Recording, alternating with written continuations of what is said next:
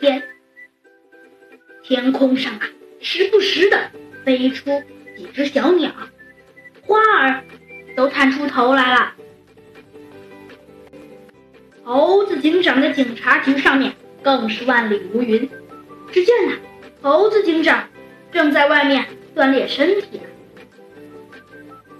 猴子警长知道，过一会儿小鸡墩墩肯定就会来了，因为呀，今天他跟小鸡墩墩约着一起去吃饭了。果然，没过一会儿，只见从太阳下呀跑出来了一个圆圆胖胖的身影。没错，那个人呐，正是小鸡墩墩。只见小鸡墩墩呐，一边垂涎三尺的跑着过来，一边对着猴子警长摇着手：“你好，你好，猴子警长！”嘿嘿嘿。猴子警长一下子从单杠上跳下来，他一手撑着腰，一手看着小鸡墩墩。他说道：“啊，小鸡墩墩，终于来了。嘿，那当然了，有好吃的东西，我是绝对不会忘掉的。”猴子警长啊，无奈的摇了摇头。他对着小鸡墩墩说：“那小鸡墩墩。”可呀，就在这时，忽然一个人匆匆忙忙的跑了过来。猴子警长，猴子警长，不好了！嗯，什么事？哦哦哦，知道了，是这样的，小鸡墩墩，要不你先……哦，可以，猴子警长，但是你得记着啊，破完这件案件以后，一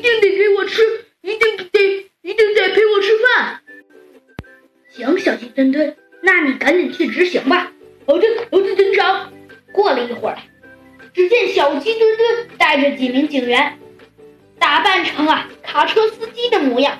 把卡车停放在了十字路口，他也就是小鸡墩墩养在车的下面，假装成啊修理汽车，其实是小鸡墩墩呢是奉猴子警长的命令把卡车停在这里等候一条漏网之鱼的。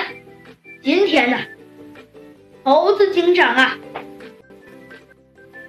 跟那个家伙，没错，就是报案的那个人，其实啊。报案的那个人就是鳄鱼小姐。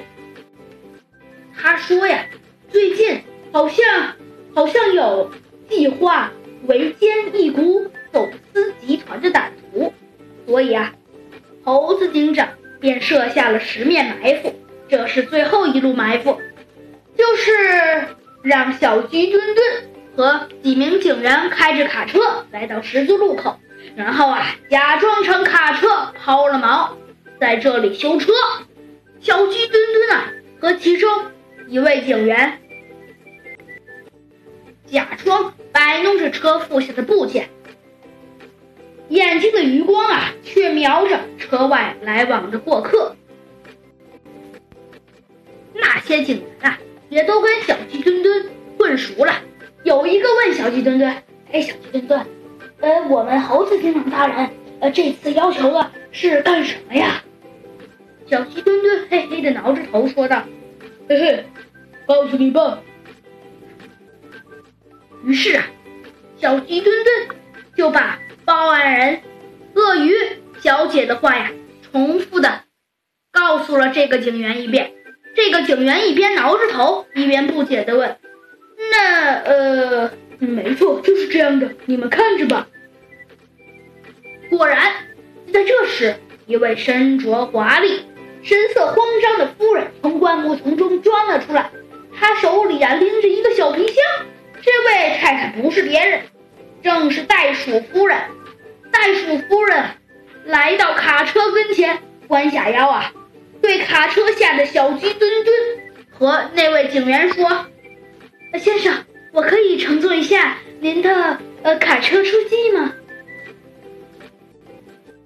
小鸡墩墩心中一动，故意仰起头问：“哎，夫人，你有身份证吗？”“哎，有的。”袋鼠夫人拿出一个身份证件，在小鸡墩墩面前一晃，说：“喂，您看。”小鸡墩墩呐，用眼睛的余光一看，身份证啊已经过时了。小鸡墩墩心里呀已经有了底，他故意说：“不用看了，我的车子马上就修好了。”太太，请您耐心等一会儿。